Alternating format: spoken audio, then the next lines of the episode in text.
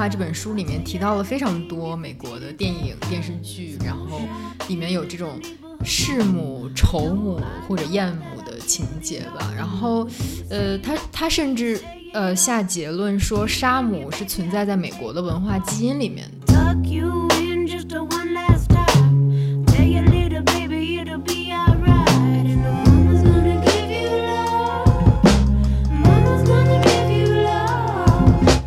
要求，就是一方面你不能不照顾你的孩子，就是你不照顾孩子，就肯定是一个失职的母亲。但另外一方面，你又不能过度照顾，就如果你过度照顾，你就变成一个歇斯底里的母亲。对，就对于女性来说，真的很难。Mama's gonna give you love. Give you love. Give you love. 我觉得我到现在都是，比如说我回家，我坐在那儿干什么，我妈就是目不转睛的盯着我，像那个歌唱的，就是看着你看着你，目不转睛，你知道？然后就有时候我都不知道他在干嘛，就是为什么要看着我？我什么都没干，我坐在沙发上玩手机，或者说我在吃东西，他就目不转睛的看着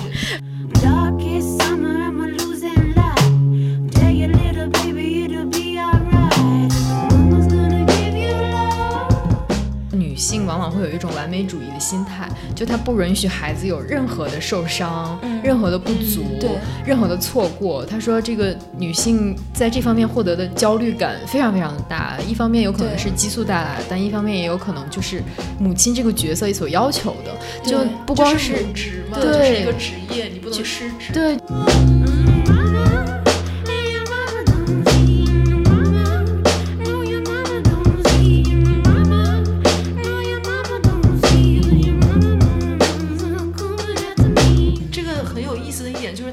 其实是受害者，他是被杀的这个人，对但反而他要为他儿子的杀人的行为负责，对，就是他是一个很 twisted 的这样一个关系，就是嗯为什么他会杀了你呢？是因为你没把他教好吧？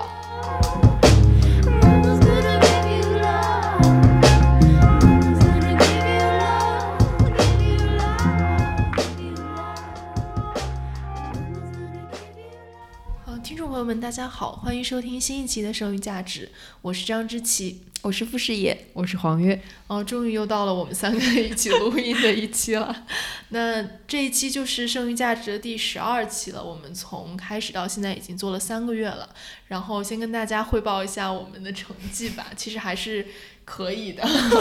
就是我们到今天录音为止，我们就是播放量已经超过了总的播放量已经超过了五万次。嗯，然后大概平均可能每一期有五千次这样差不多一个嗯成绩。嗯，谢谢大家的支持吧，还是希望大家继续支持我们，为了感谢大家，我们三个又一起录节目了。对对对，终于合体了。终于合体了。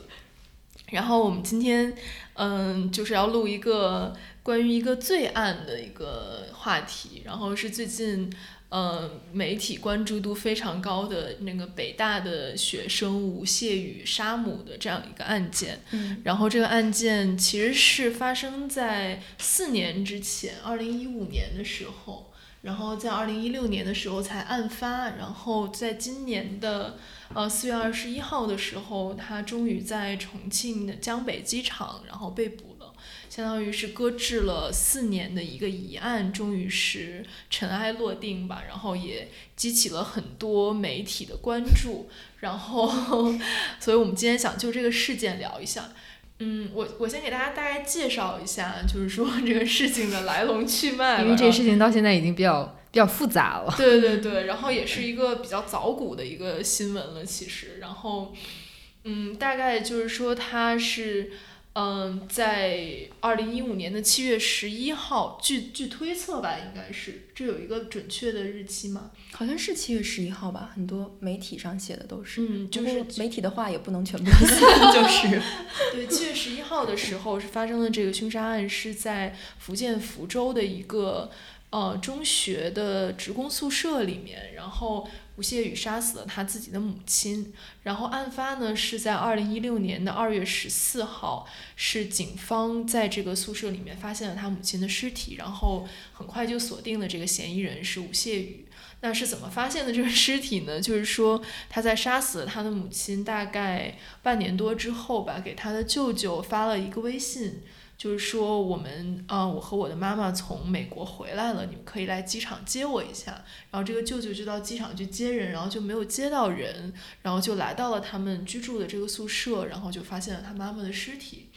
这个点也一直是本案很有趣的一个点吧。我觉得他被捕之后，网友也一直在问，就是他为什么要，就明明这个看起来已经天衣无缝了嘛，就已经嗯他给所有人发信息，也借了钱，然后也铺垫好了后路，说他跟他妈妈出国去生活了嘛。嗯然后就他突然这么一个短信，就让这件事情暴露了。其实，在这之前，他的尸体处理的很好，大家并没有觉得有什么异常或者什么味道出来。对对对，就是说他在杀死他母亲之后，然后他就陆续给他的亲戚们发了短信，然后就说他在大四这一年即将去美国的麻省理工学院交换，然后他的母亲也会跟他一起去美国陪读，然后并且给他亲戚了一个准确的日期，说他们会在七月二十五号飞美国，然后。这个短信另外一个内容就是说，他们到美国生活需要一定的费用，然后向这些亲戚借钱，所以他一共是借了一百四十四万人民币，其实还蛮多钱的。嗯，然后呃，相当于就是就消失掉了吧，拿到这个钱之后，然后他在八月的时候还复印了他母亲的日记，然后剪切了其中的一些字，然后伪造了一封辞职信寄到他母亲的。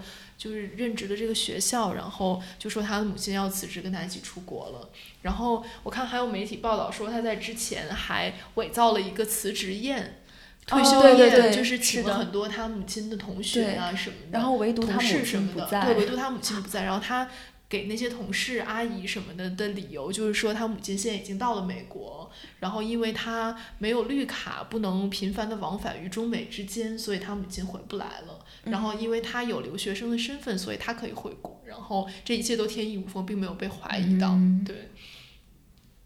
呃，然后还有一个很有意思的事情，就是说，嗯、就吴谢宇大概在就消失在他的亲戚以及大众视线当中，大概是在呃案发之后的十月份，就是在嗯三个月之后嘛。然后就还有人说他在这个七月到十月之间这三个月当中，他结识了一位性工作者，嗯，然后跟他成为了男女朋友的关系，并且拿出了十几万块向他提亲，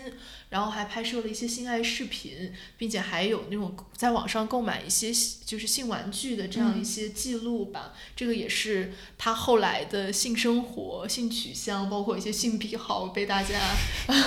广泛的揣测的一个原因。嗯。然后还有一点其实值得讲，就是说他是怎么处理的尸体。嗯然后呃，首先讲说警方是怎么怀疑到他是最大的嫌疑人，是因为他有一些网上购物的记录，包括一些刀具呀，还有一些呃什么活性炭活性炭，然后塑料塑料布之类这些东西，然后显然是他用来处理尸体的嘛。嗯然后这他的购买的是分两步，他第一步是买了一些刀具，然后大家揣测揣测他其实最开始是想要分尸的，但可能因为对于就不是专业人士来说，分尸的难度还是很大的，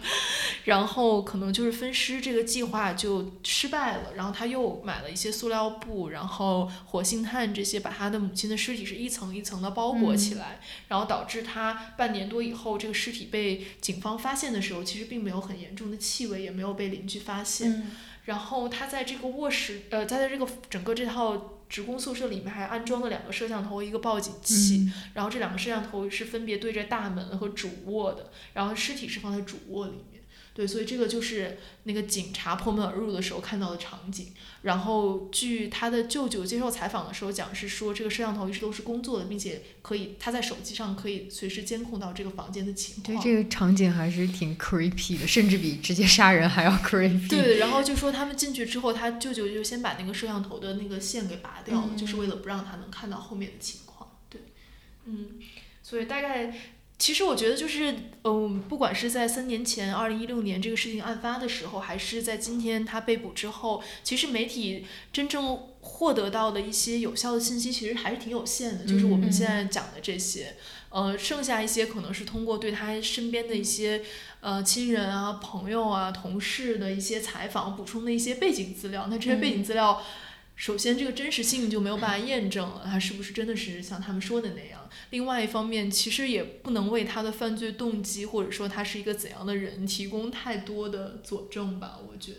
对，然后，但我还是跟大家分享有一些其实观察还挺有意思，就是我看到森林生活周刊发的一个稿子里面，他就写到说他的一个高中同学评价他是典型的别人家的小孩，并对他的社交是方面有一些评价，比如说他说他其实是一个不太容易亲近的人，他是用学习、健身和课外活动把他自己的时间全部都填满了。然后有个细节是说，他是会把草稿纸都分成一块儿一块儿，就空间利用的非常有效的这样一个人。然后后来我们在 交流的时候，我们就发现说，其实很多学霸都具备这种嗯一定的特质吧。然后他有讲说，吴谢宇并不是一个有那种天然的亲和力的人，但是他在很努力的想要跟他的同学搞好关系。然后他举了一个例子，就是说这个同学经常会收到他发的一条微信，就是说你好，在干嘛？然后后来就发现很多身边的朋友都会在同一时段收到一条同样的微信，嗯就是说他其实是在有意的维系他和朋友之间的这种联系，嗯看起来就是很用力的那种。然后另外一位大学同学也是形容他说，形容他是认真用力、高度自律的一个人。然后还有一个信息就是说他在上大学之后，曾经有一段时间就沉迷于网络小说，然后从、嗯，是，对，然后从二零一五年的春天开始，他就大量的退课，很少出现在北大的学校园里面。所以可能也有一个揣测，就是他可能后面成绩变差了，或者说他学习上面遇到了一些问题。嗯，嗯好像还有一个说他是哪一个学期跟他身边一个很亲近的朋友透露说他想自杀。嗯嗯，我记得我有看过这样一个消息，然后他就说吴谢宇平常是看上去是一个很积极的人，然后他一般不会轻易说，就是轻易透露自己想自杀这一点，所以就那个在后来记者那个整个叙述里面被视为一个很重要的一个节点。嗯，就我觉得这个案件很有意思的一点，就是说大家对他的作案动机其实是非常非常的好奇。嗯哦，因为他杀死的是他自己的母亲，而且因为他的父亲在他高中的时候已经因为癌症去世了，所以相当于他跟他母亲是一直相依为命的这样一个关系。而且之前的很多，比如说同学或者亲戚的叙述当中，他跟他母亲关系其实都不错。嗯嗯，然后他为什么会忽然想要杀死他的母亲，其实也是这个案件当中最大的疑点吧，就是大家最关心的一个点。然后我我觉得很多叙，就是不管是媒体报道，还是一些自媒体，然后网友的揣测，其实都是围绕着这个点来展开，希望从一些蛛丝马迹当中得到一些线索，想要知道他到底为什么要杀死他的母嗯，亲。我觉得另外一个点可能就是高智商犯罪，嗯就是他如此冷静、谨慎、细致地安排了他整个杀杀害，然后以及处理尸体的这个办法，然后并然、并且还安了这个摄像头去全程关注这个这个房间的动向，嗯。然后一步一步借钱出逃，然后到重庆，就是大家会觉得这是一个非常冷酷然后冷静的犯罪活动，就并不是比如激情杀人或者是这种落荒而逃，所以它就是感觉成为了一个都市传说，大家都在用这种。挖掘到的、联想到、揣测到的细节来弥补我们的好奇心。就一方面，他为什么杀妈妈，然后另一方面就是这种高智商犯罪是怎么实现的？嗯嗯嗯，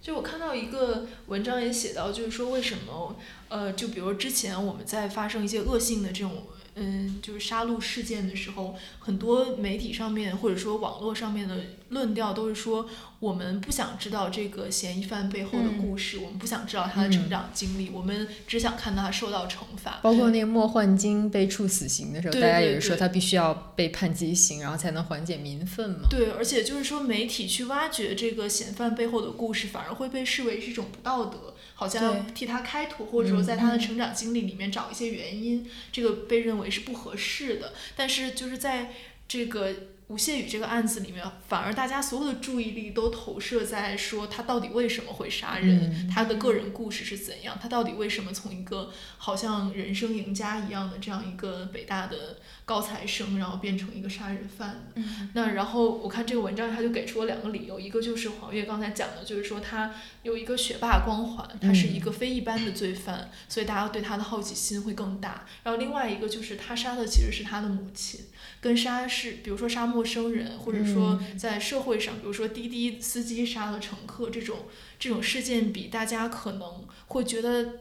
就民众从观察者的角度来说，会觉得他没有受到很大的威胁，嗯。就是他毕竟他只杀他母，他杀他母亲肯定是有原因，他不是一个滥杀无辜的人，或者说他不是一个会随便在社会上选择一个人去杀掉的这样一个人，所以大家对他的恐惧和那种戒备心和仇恨都会低很多，反而让大家会有那种兴致去挖掘它背后的故事。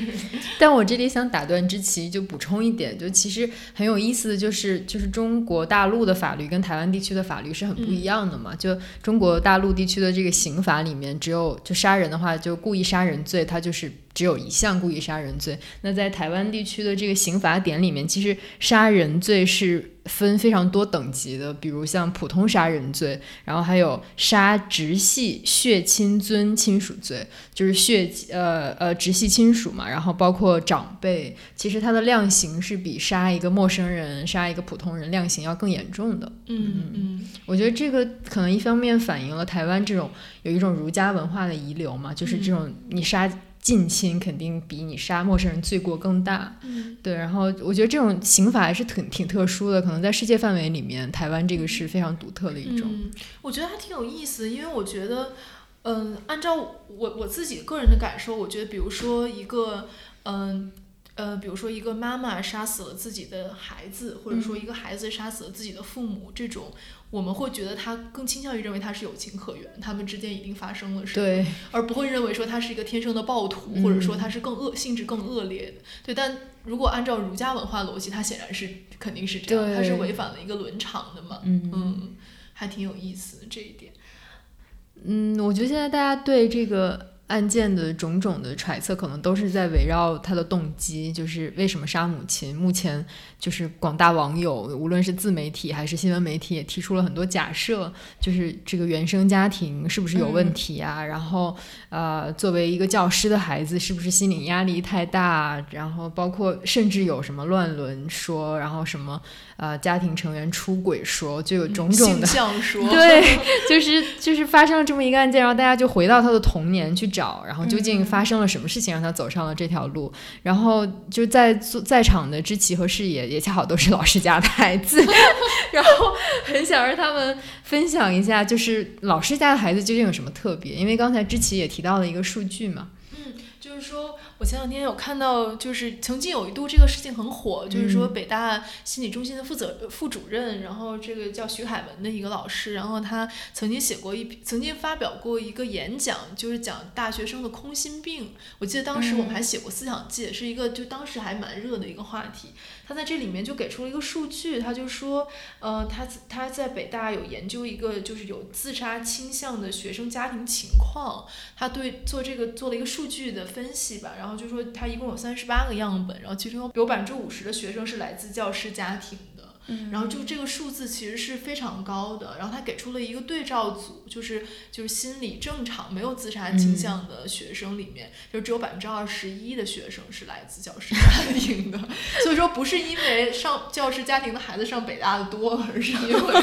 而他确实是因为他们之间还是有一定关联性的嘛，他通过这个数据想说明，然后他也在这个里面给出了一个理由，他就说为什么他觉得为什么教师家庭的孩子可能更容易产生自杀倾向，他给出的理由是说，呃，教师的家庭往往更一切向分数看。所以在他养就培养这个孩子的过程中，可能会忽略他的心理啊，包括呃，比如说德育、美育、体育这方面的对他的关心，而反而说把他当成更更愿意把孩子当成一个考分机器这样子。所以，当然，我觉得他这个他这个嗯论断是没有什么现实的依据，没有什么客观依据，嗯但是可能是他通过跟这些学生做一些，比如说危机干预或者心理咨询的过程中，他可能得出来一个他自己的观感吧。嗯我觉得吴谢宇案重重新就回到这个新闻头条位置之后，知乎的有一个问题也重新热度上升，就是说为什么教师家的孩子容易走走两极，走极端，就要么就是学习很好，是一个学霸，一个成功者，然后要么就是学习很差，打架斗殴，给父母丢脸。然后我看到下面有一条回答是，就是教师家的孩子更容易。更愿意去扮演一个乖孩子，就是他很可能跟他父母在同一个学校里，是，然后 他要扮演一个乖孩子，给父母长脸，嗯。就不能让父母在学生面前丢面子，所以他因为不能为让父母在同事面前丢对，面子。所以因为这个嗯。他要承受更大的心理压力，而且就感觉他要戴上一层一层面具，一层伪装，然后嗯。来为了父母去扮演一个优秀小孩，这样，所以这个问答在下面获得了一些赞。对，我觉得就是两个极端，一一方面就有一种可能是发展成，有一种就是干脆自我放弃了，就是就 他可能会觉得我永远都比不过别人或者怎么样，然后他就会发展出一种自我放弃的人格。我会觉得 这好像是两个极端。对，我我觉得就是老师他经常会面临一个职业上面的压力，就是说很多人会觉得一个教育不好自己的孩子的人是嗯没有资格教育别人的孩子的。就我觉得很这个话，我觉得我至少在我生活中肯定听过很多次。当然不是说我妈了，就是说，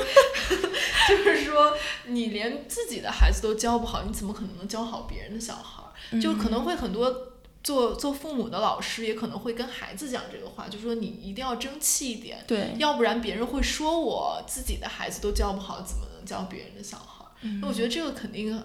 我觉得还是有一定的必然性在里应面。该是，就是相当于把自己的焦虑投射到了孩子的身上，然后给了他一个过高的期待。对，而且我觉得徐凯文那个文章里面，因为他后面就讲了说我们的我们的教育整个教育系统肯定是有问题的，但嗯可能。作为一个既是父母又是教师的一个人，他可能就是一个家庭和一个学校之间的一个中介，就是他可能会把教育系统当中的很多问题带到他的家庭里面，嗯然后同时他因为自己是一个父母，他跟他家人的关系会影响到，比如说他他怎么教别的孩子，就是他这个里面会有一个关联性在他身上。我觉得会，嗯这很典型的表现就是，当教师的家长很容易在家里就职业病犯了，就 是很容易上纲上线，就是有一点什么事情他可能就要教育你一番。嗯嗯啊，我觉得我妈太明显了。我还挺好奇的，就这种妈妈在家里既作为一个母亲，同时又作为你的老师，这种感觉，我觉得应该挺挺奇怪的。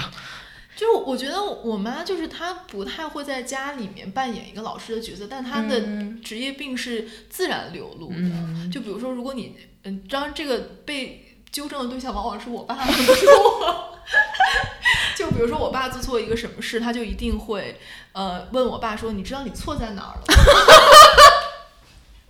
哎，我想到那个有一年春晚上有一个严顺开演的小品，就是他总被他大女儿训，嗯就他大女儿天天问你知道你今天错在哪儿了吗？然后如果你什么你要写检查，然后你写的不深刻，不能睡觉，不能吃饭，就是 完全是一种教师对学生的态度去对待他爸爸，。而且我妈就是，比如说我爸去超市买东西，然后就会打电话问他说你要买什么，然后我妈说完之后，然后我爸就我他就一定要问我爸说你来给我复述一遍。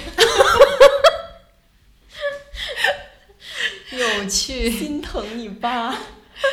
对啊，而且包括因为我妈是一个外语教师嘛，就所以她对语音特别敏感。就身边凡是有人，因为中国人就发英语很多发不准嘛，嗯比如说 h，很多中国人会发成 h 或者什么，就他一定要去纠正人家，就是他是忍不住不去纠正人家。哎，提到外语老师，就我初中和高中的两个外语老师，然后他们两个的儿子就是高考都是波折了很久，有一个考了五年，另外一个考了三四年，就在我们那个镇上都成为传说，就是你考完可能都二十五六岁了才上大学，嗯然后我就觉得。就都发生在老师家庭，嗯而且都是这种英语老师，让我觉得还挺奇怪的。就是嗯他们会不会觉得，就我一直在要求我的学生，你要考上大学，必须要去理想的学校，那到我的孩子，我就不能容忍他去一个二流学校，或者是一定要考好才能给我长脸嘛？嗯但是这其实也是一种揣测，你也不知道是不是，比如那个学生自己想要高考高考。嗯所以我觉得可能生在教师家庭跟普通家庭还是有一些不同的压力。嗯，但我觉得就是可能对于他原生家庭的很多揣测，其实也都是就是看客投射了很多自己的。一些焦虑在里面啊，就是其实他自己的原生家庭是怎么样，他和他妈妈关系到底是什么样？其实我们现在得到的就是有效信息其实非常少的，嗯但是大家往往会通过嗯，因为每个人可能都跟自己的父母有一些嗯矛盾吧，原生家庭多多少少有一些问题。当看到他这个案例的时候很，很容易会情感代入，然后想象他可能会发生的一些事情，这也不一定是靠得住的。然后就包括我今天看到叉博士那个嗯公号就写了一篇稿子，就讲说为什么吴谢宇会有粉丝团嘛，就是因为他这个案发了，就是他被捕了之后，就有很多微博上面的网友在支持他，就希望他能够被免于死刑啊，嗯或者甚至对他产生了一种就是粉丝对 idol 的一种迷恋的情绪。然后那个文章就在讲说为什么会发生这种现象，就他列举了三个理由。那其中第一个就是说，因为他的学历和长相，以及他这种高智商罪犯的一些神秘的光环，让大家会对他有一些崇拜的心情。然后另外一个 因为很有意思，就是说他在机场被捕的场场面，大家认为是一个非常 dramatic 的一个场面，就是说他大概是去机场送一个女性朋友吧，然后。嗯，就本身这个事情就有点奇怪，因为他作为一个逃犯，其实他进出这种场合确实有一定危险性的。对然后包括之前他，呃，就是他他在审讯当中也透露过，就是说他为了避免追捕，他其实在很长一段时间没有坐过火车，没有坐过飞机，嗯就所有需要身份验证的地方他都尽量避免。然后他是通过坐那种长途大巴，然后往返于各个城市之间的，然后。就是他这次为什么会冒险送一个女性友人去机场，这个其实也不得而知这个原因。然后就当他被警察围住的时候，他就对警察说：“别问了，我跟你们走。”然后对他的同伴说说了一句对不起。然后这个就被网友演绎出来了一些生离死别什么的这些剧情。然后我看到还有人说，把它跟《色戒》里面就是王佳芝最后被捕的场景，就是它相当有点像一种同人演绎一样。嗯然后。就是这是第二点，就大家认为他被捕的场面非常有戏剧性，然后可以把它想象成一个，嗯，类似于悲情英雄一样的这样的形象。然后第三个就是说，可能很多人都面临原生家庭的问题，然后包括很多很年轻的网友，比如说他们还在上学啊、上高中啊、初中啊，可能这些他们跟父母之间的矛盾本身就会有一些，然后他们就对吴谢宇的这个经历有一些共鸣，所以他会认为他杀他母亲其实是有情可原的。对，就感觉把吴谢宇变成了一个什么父母皆祸害小组的那种树洞一样，然后大家就可以联合起来吐槽自己的父母。嗯嗯，我觉得其实他，因为他这个案例里面确实是因为他杀死的是他的母亲，所以嗯大家可能有很多对他的揣测吧，包括我们之前刚才也讲到，就是说很多都是关于他在性方面有一些嗯。因为就是根深蒂固的弗洛伊德情节，导致于如果你是恋父恋母也好，弑父弑母也好，肯定都认为你这个人在性上面可能有一些问题，就包括之前有就是比较甚嚣尘上的几种说法吧，一个就是说他们可能是母子乱伦，嗯然后因为他的父亲早逝嘛，所以可能很长一段时间他和他母亲两个人单独相处的。然后有可能是因为乱伦之后的一些羞耻心，或者是一些什么复杂的情绪，把母亲杀掉了。然后另外一个说法就是说他可能是一个同性恋，嗯然后因为他后来在逃亡期间去重庆的一家夜店里面做男模嘛，所以很大家很多人可能觉得是坐实了是同性恋的这样一个说辞，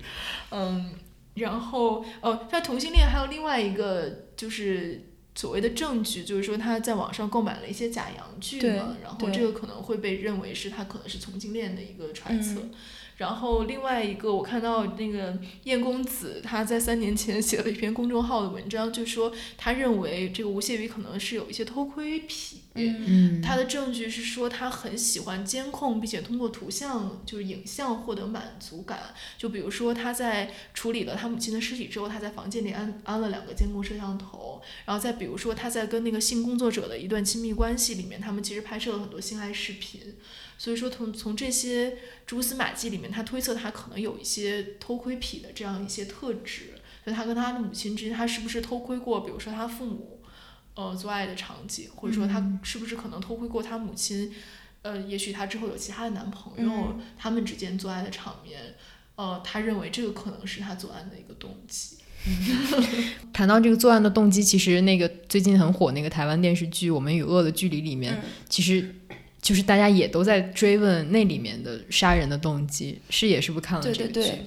对我最近刚看完这个剧，然后它里面其实讲的是一个无差别杀人的事件，就是这个凶手叫李小明，然后他来自一个就是四口之家，他有爸爸妈妈，他还有一个妹妹，然后他有一天就是应该是他自己制作了枪枪支，然后就到了一个戏院里面，就在。这个电影还在播的过程中，他射杀了九个人，然后就他就后来被判了死刑，然后他之后就是他可能跟他家人断绝关系，他也不见他妹妹，也不见他爸爸妈妈，然后他也不解释他所有的这个动机。就有一个那个做法服的律师想要去，就就他是支持废死的，然后他很希望说我们不要这么武断的就处死他，在这之前我们应该要了解他的作案动机，然后要要分析，比如说他的原生家庭给他造成了什么样的影响，导致他会做出这样的事情，然后以后我们就可以就是有避免这种对对对，就看如怎么怎么避免这个事情。然后，然后后来就是，呃，因为贾静雯演的那个人女女女生，她是在一个新闻台工作，然后她其实是被射杀的那个小孩的妈妈，然后他们后来就做了一期节目，就是。就还原这个事情，然后就后来导致在媒体上造造成了一种风潮，其实有点像刚刚知己讲的那种，就是英雄化这个杀人犯。就他们后来报道了这个案件之后，就有一个呃有一个人他在就是李小明作案的这个戏院附近又砍伤了几个人，然后他好像他砍伤他那个人之后就高呼李小明万岁，就是、就是感觉是这个出现了一个模仿者，对对对，模仿者，并且是把他视为一个英雄，嗯。所以就就感觉这个其实跟刚刚知己讲的那个粉丝化，或者是把它视为一个 idol 也有关系。而且他在里面其实提出的问题是说这个新闻伦理的问题，就我们作为一个机构媒体，我们作为一个比如说报道社会新闻的媒体，我们是不是有责任去引导这个导导向，或者说当我们报道了这个事情之后，我们要不要考虑这个后果？就我们这个报道是就是加重了大家对于这个杀人犯的崇拜，还是说有一些就是反向的作用？嗯就我觉得这个就是，其实你是很难引导的。就比如说，在这个吴谢宇这个案件，我觉得都能看出来一些同人文的倾向，就他已经被同人化了。就是可能，嗯、很多对他做出一些演绎的人，他其实并不 care 事实真的是怎么样，嗯或者说他本人真的是一个什么人。什么样的人，他只是在他自己的想象世界里对他做一个平行宇宙的，或者是怎么样的这样一个演绎。那在这个过程中，一个比如说残忍的凶杀的故事，或者说是像他这样一个人伦悲剧的这样一个故事，可能会被演绎成各种各样的形态。那这个就是完全，不管是媒体也好，还是他本人也好，还是警方也好，还是官方也好，都是完全没有办法控制的。嗯，对，但我觉得这还挺危险。其实就感觉它反映了一个我们整体的舆论环境娱乐化的趋势，就是可能嗯很多人把它当一个游戏，我有不同的素材包，然后我可以自己去拼贴，或者说当一个真人秀，或者说像你刚刚说的当同人。但是像我们一般的同人，其实不会，就它它不是以一个真实的案件为背景，所以它里面的伦理啊、道德问题可能就是就是嗯不存在这样的问题。但是嗯当一个真实的案件被被同人化了之后，就会存在很多这种问题，而且也有就是导向的问题。嗯再加上比如说这些小粉丝，他们可能真的是年龄很小的，有一些也是未成年人。就是如果当他们把这个案件变成了这种戏剧化的形式，然后把这个真实和虚幻的界限模糊掉的时候，我觉得其实还是挺危险的。嗯嗯，但我觉得另一方面就是它之所以可以被这么容易的戏剧化，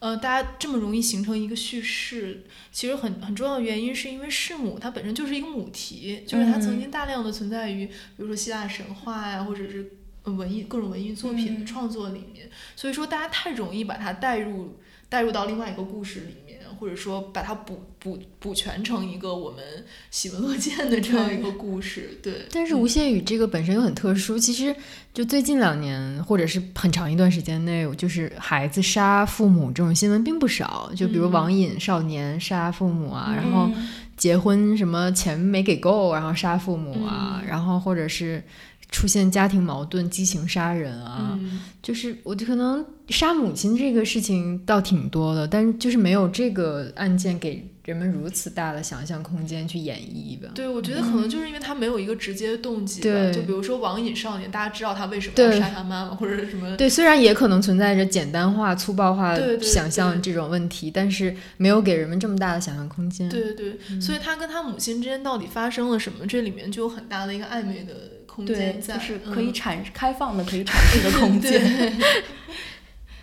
哦，刚才就之前提到，就是这个沙姆广泛存在于各种文化，就是古今中外的各种故事里面嘛。嗯然后我就想到，其实一九八九年的时候，伍迪·艾伦就有过一个系列喜剧吧，叫《New York Stories》，就纽约故事嘛。然后里面有一个短片，讲的是这么一个故事，说一个犹太妈妈，然后在她儿子成年了之后，还是口无遮拦，然后跟所有人讲她儿子童年时候的糗事，怎么换尿布啊，然后怎么尿床啊，然后怎么喂饭。他儿子就觉得自己没法做人，没有颜面。然后后来他们镇上来了一个魔术团，然后说可以表演大变活人，把人变走。然后他妈妈就被挑选上去，然后就被变没了。然后他儿子最开始还在寻找他妈妈，寻找两天之后觉得啊妈妈不在，生活好好哦，就是再也没有人讲他那些糗事了。然后他就放弃寻找他妈妈，并且过上了开心放松的日子。直到有一天，他妈妈出现在天空中，对城里所有人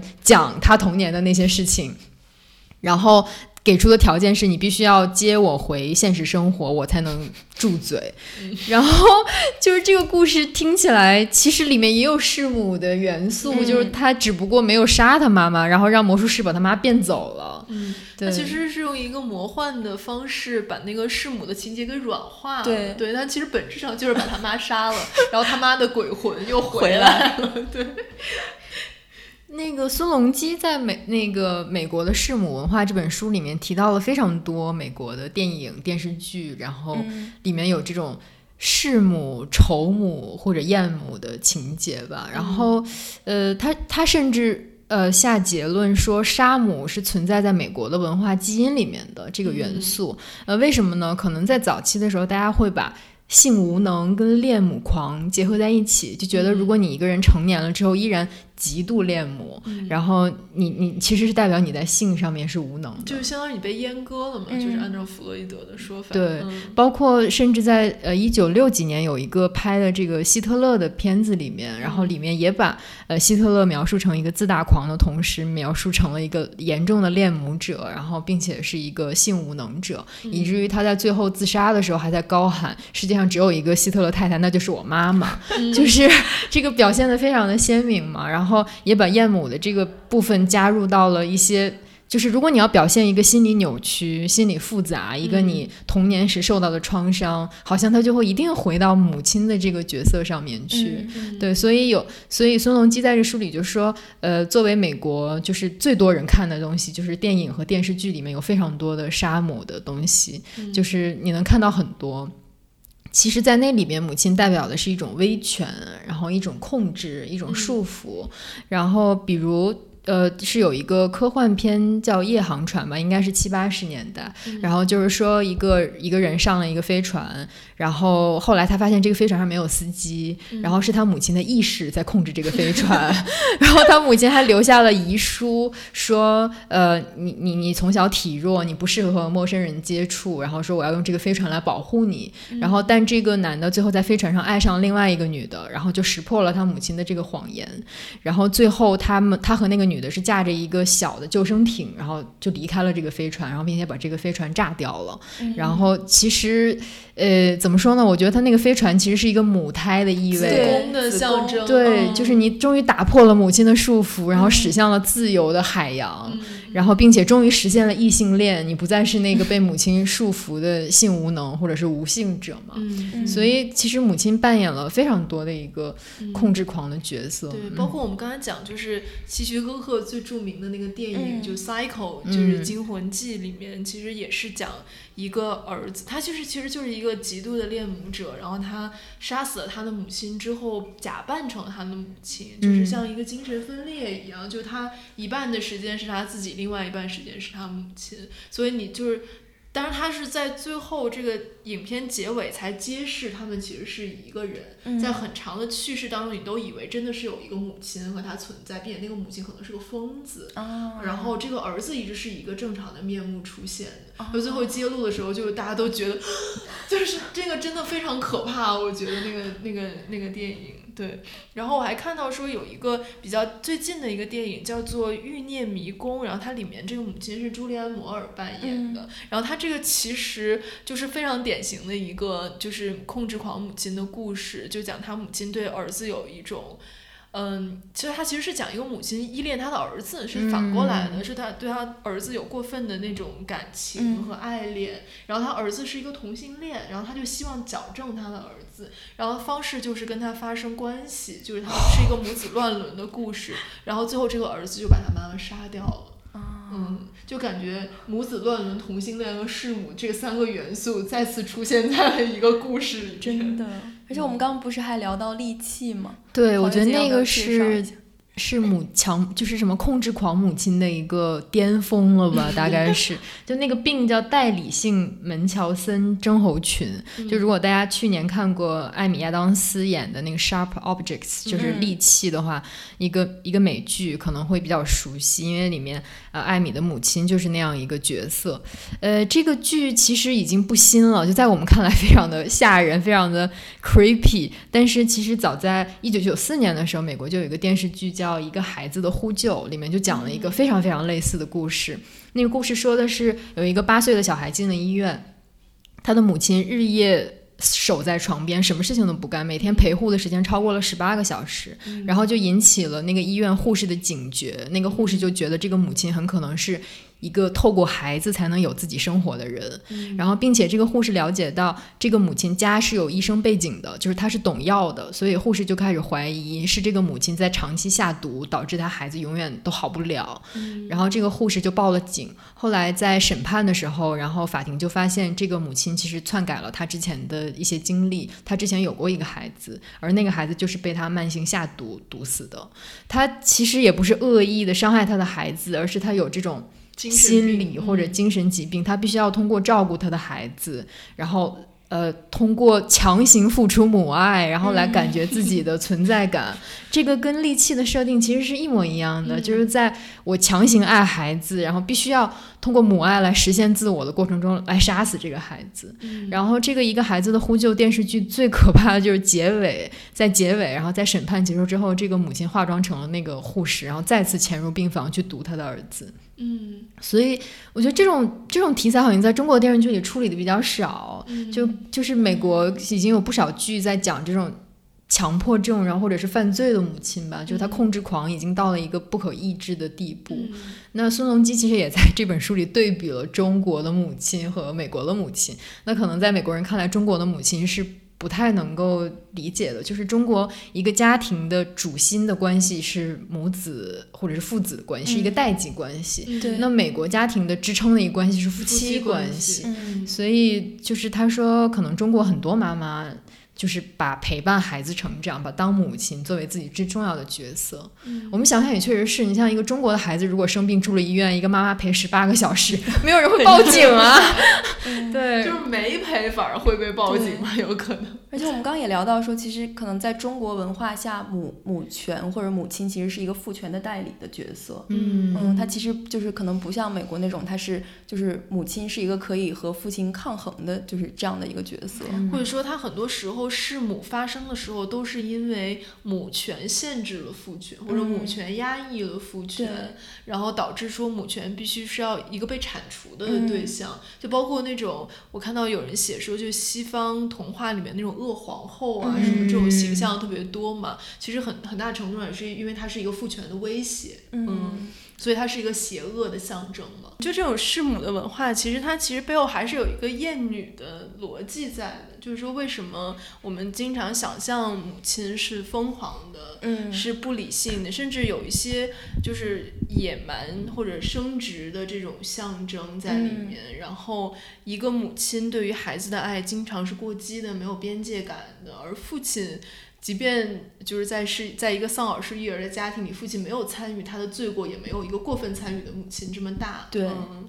我我觉得黄月可以讲一下刚刚那个微，博。就是嗯对对对打打打电话那个对，我是在网上看到一个博主，他应该是住在国外，然后他想约他的家庭医生，就看看孩子是不是、应该是不舒服吧，然后想去看家庭医生的急诊，然后他就不想给那个家庭医生打电话，因为他之前打电话的时候沟通的并不好，那个医生会倾向于相信他小题大做啊，然后歇斯底里、过度焦虑，然后她就让她丈夫去打电话处理这个问题，然后她丈夫得到了格外亲切和热情的接待，并且那个医生很细致的把这个小孩的病给看好了，然后并且做到了全面念医嘱啊，然后告诉他后续要注意什么。然后这个妈妈就在感慨，还表扬了他爸爸。对，然后就是为什么 就是母亲当母亲做这些的时候，医生就会觉得啊，你你太过度关注了，然后你太。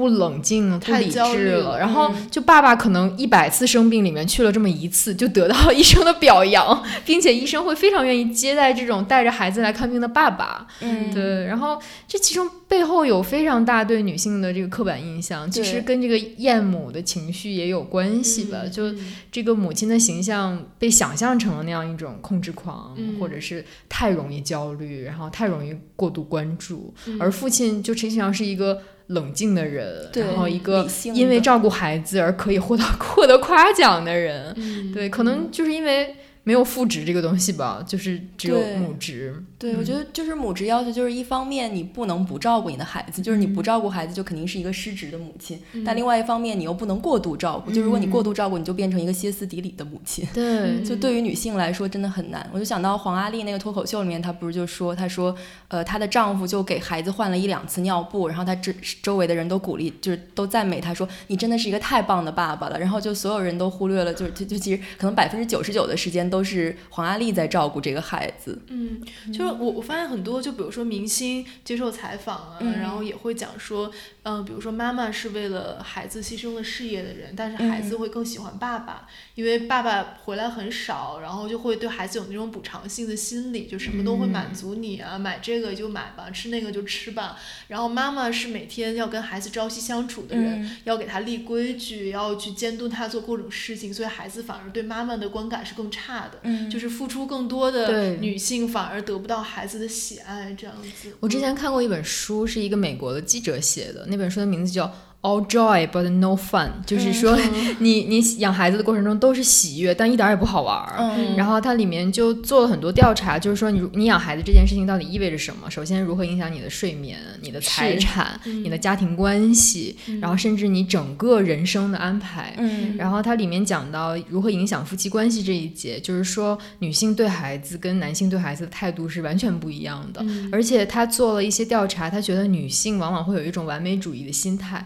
就他不允许孩子有任何的受伤、嗯任何的不足、对任何的错过。他说，这个女性在这方面获得的焦虑感非常非常的大，一方面有可能是激素带来的，但一方面也有可能就是母亲这个角色所要求的，就不光就是母职嘛，对就是一个职业，你不能失职。对，就是比如孩子生病的时候吃了一根冰糕，或者是孩子可能吃了不干净的东西，或者是哪怕孩子在玩，而别人家孩子在上钢琴课，这个母亲都会焦虑到发疯。对然后就是这个作者就在书里安慰这些妈妈说：“你小的时候也吃过不干净的东西啊，他吃一次又不会死，你干嘛这么焦虑呢？”但但就一旦你成为了母亲，你就会掉入这样的陷阱。对，我想到那个就是上东区那个书，就是我是个妈妈。对呃，我想要一个铂金包，那个它里面也说，就是他说上东区很多很多母亲都是酗酒的，就她精神压力特别特别大，然后就跟你刚刚说的也差不多，就比如说她她她就她还要和别的女性来攀比，对就是我这个母亲当的称不称职，然后他就说这是西方的一种密集型母职嘛，就是要求你一天二十四小时一定要照看这个孩子，然后不能失职。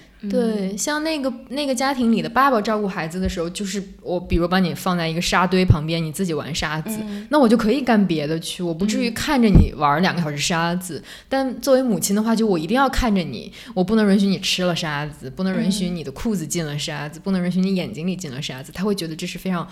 要命的事情，但爸爸就会觉得。那无所谓，就 就可能男性和女性带孩子确实不一样嘛。嗯，嗯，所以也会激起孩子拼命想要逃离母亲的关注的这样一种状态。对，嗯感觉就是又回到了那个循环。我对们之前说的，其实还是有一定的逻辑在里面。嗯嗯，我觉得我到现在都是，比如说我回家，我坐在那儿干什么，我妈就是目不转睛的盯着我，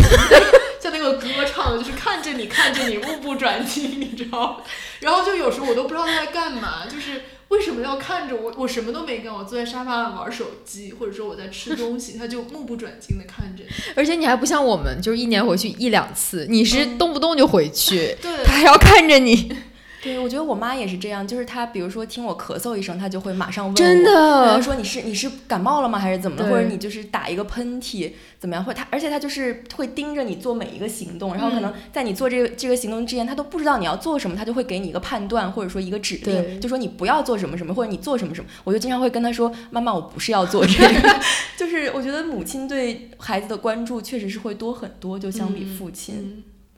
这对做母亲的要求好高啊！，对，尤其是最近看了那个网上很火那个生孩子的痛苦，你懂吗？那个文章就是什么生完孩子漏尿啊，然后伤口不愈合啊，然后你整个后半生。不光是你的身材，就包括你的健康、你的情绪，然后都会受到很大的影响。然后你生完了孩子，你要一刻不停的照顾他，然后长大了还要被仇恨，简直又是一次不育课程。对，所以就是为什么当发生一个弑母的案件的时候，大家第一的反第一个反应就是说这母亲是不是过度控制？对，就是其实这也是一个，就是为什么会产生这种直觉？对对，我就记得就就是之前很火的那个梅奥花园的那个十万加的文章嘛，他不是就他三年前其实就写就是推测这个作案动机，然后他里面就是一直在分析他的母亲是一个什么形象，比如说他很自爱，然后他很清高什么什么，就他整个逻辑也是通过这个母亲来推测他们之间的关系。后来那个大师姐她不是在微博上就说这个写的特别像知音体嘛，然后把一个女性塑造成这这种这种这种方式其实是很不得体的，然后大概嗯。就是她其实也是这个厌女文化的一部分。对对对，我觉得她是非常厌女的，嗯。其实，嗯，我觉得这好像我们上次聊的完美受害者啊，就我一定要苛求一个母亲必须是什么样的，对，而且尤其是你在这种凶案发生了之后，你再回去看，那他似乎他每一个行为你都可以指摘出不合理的地方，对嗯对，就即使是这种行为，可能是我们每个人日常都会做的，比如。比如他妈妈当时是收了多少礼金，然后又退回去吧，这种行为，嗯你你觉得是很正常的。就我们可能收到了这种礼金，我不想要，我不想背负这个人情债，我也会退回去。嗯你不能推断出他就一定有什么控制狂啊，然后一定是为人清高冷漠。对，就我觉得这种推断在某种程度上很不负责任，你仿佛就把他推到了一个他来一手操纵造成这个悲剧的感觉。对，就是这个很有意思的一点，就是他他其实是受害者，他是被杀的这个人，对但反而他要为他儿子的杀人的行为负责，对，就是他是一个很 twisted 这样一个关系，就是嗯为什么他会杀了你呢？是因为你没把他教好吧？这真的就是完美受害者的 逻辑啊！就是为什么你会你会被强奸呢？因为你自己做的不好呀。是不是？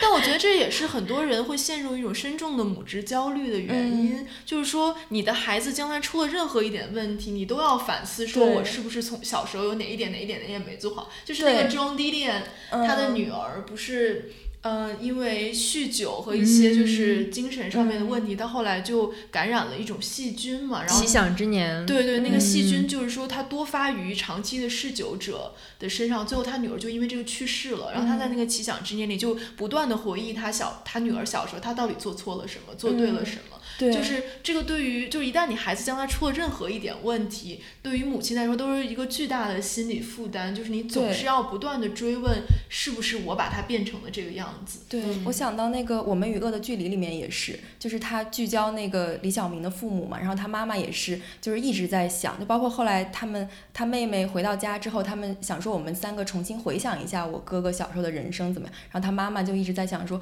我觉得他小的时候呃也还不错，然后后来是不是我疏于对他的照顾，或者说对他没有足够的了解，才导致了这个结果？就他其实是一个很自责的母亲的形象。可是每个人成长的过程都好复杂，啊对就是嗯我们姑且不能保证我们自己今年和明年的想法一样，你又怎么能说一定是他儿童的因素造成了他杀母这个结局呢？这个太难了。我嗯之前有一对美国的夫妇朋友，然后就美国不是开放加拿大开放大麻嘛，然后美国也放松了对这种的管控，然后他就非常焦虑，他孩子可能才八岁，他就担心他儿子以后上大学然后吸大麻，因为他们在加州，然后就有很多大每年有很多大学生因为吸毒就是死亡的新闻，然后他就开始担心他儿子以后吸大麻。我说还有二十多年，而且他如果那时候吸了大麻，也不是因为你今天没有教育好他，嗯就是整个人的教育和成长的过程太过复杂，就是你很难去控制他一生的行为啊。嗯嗯，这就包括我们刚才提到，就是说，是不是因为我们活在一个过度弗洛伊德化的世界里面？嗯就是说，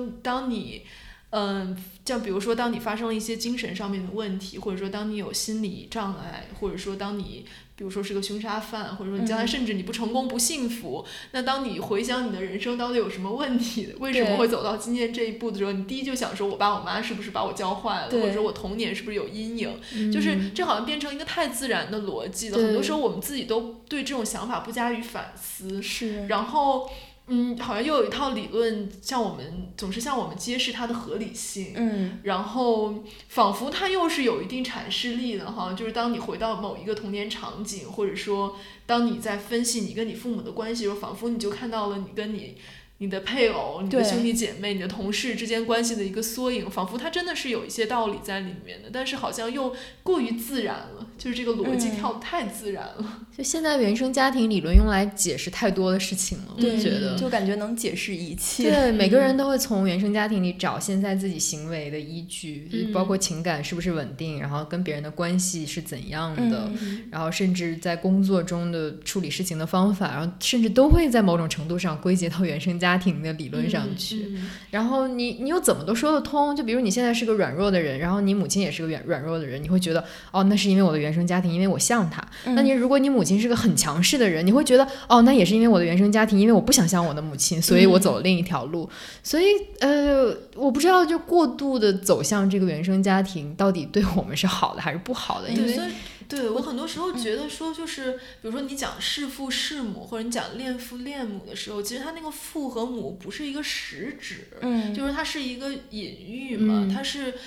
被理论家或者说被一些心理咨询的方法用来解释你的一些行为逻辑的一个东西，它是一个模型，它并不真的指向你的妈妈或者你的爸爸这个具体的人。对，就对。可能说他在你的童年片段当中获取一些，呃，你今后为什么会变成这样的一些依据，它只是因为它是一个叙事上面的方便或者解释上面的方便，嗯。他希望你能够更了解现在的自己，而不是说你一定要追溯到你二十年前的那个时刻，然后去怪你妈妈这一点做错了。嗯但是我觉得很多人会这样去理解它，对就会把它真的投射在你妈妈身上，或你爸爸身上，或者说一个具体的事件身上。你认为说，如果假如说我可以时空穿梭回到那个时候，我嗯改了这一个设定，我将来人生就会不一样。但实际上也并不会。对，其实可能并不会这样。对，但这是一个无穷无尽的追索，就是我们可以把这事情怪到我们父母身上的某一点，那他们也可以追溯到他们原生家庭的某一点，那嗯这个这个就无解了吗？也不不是啊，就是你可以在某一代人身上开始改变这个 这个链条吗？嗯嗯而且我觉得就是这种方式其实是逃避责任的一种方式。嗯，就是你会觉得说，哦，因为我的童年是这样，或者因为我爸妈是这样，所以我变成了这样。就是这样会导致我永远都可以去责备其他人造成了我的这个现状，然后就不会嗯去反思自己，或者说更更大的就是往社会的层面来说，就也他也不会去反思社会，而是把这个责任推卸到了就是家庭这个单位上面。嗯嗯，嗯但我觉得，就是当今中国孩子跟父母的关系，真的可能已经到了一个非常针锋相对的时刻吧。就从这嗯两年的职业观察来看，无论是父母接祸害的那个小组啊，嗯。还是我们之前写的那个北大学生跟父母断交的那个嗯文章，就下面都是啊呼声一片，是。每个人都在分享自己跟自己父母的这种敌对对时刻，感到被控制、被嗯伤害，然后甚至这种伤害绵延到他成年之后，他新的家庭。对，就是我觉得，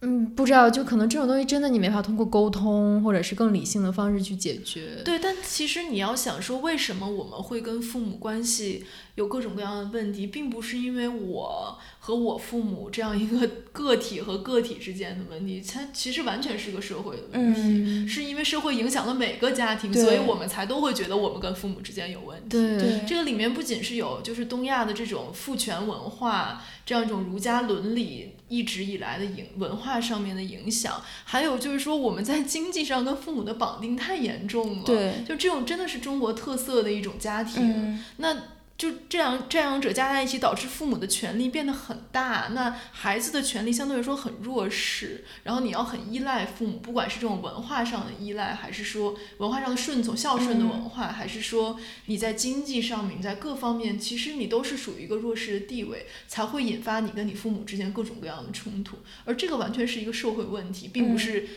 就是一个核心家庭内部的问题。对，嗯。而且我觉得我们父母这一代上之上和之下，他们所面临的核心家庭的形态是完全不一样的。就可能他们上一代他们是有非常多兄弟姐妹，嗯然后一个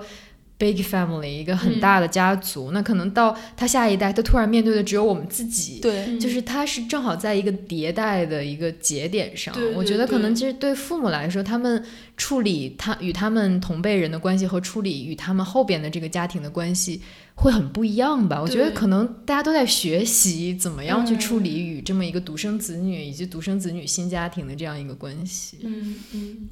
好，我觉得我们今天的节目就到这，仅以此节目献给即将到来的母亲节。录到最后发现这是一期母亲节 特别节真目，的，祝大家母亲节快乐！祝天下的母亲母亲节快乐。好吓人啊！这结尾。就是我说了很多我妈的坏话，你听了之后不要记恨我哈。你你你还是可以一直盯着我的，没关系。我正在看着你，看着你目不转睛，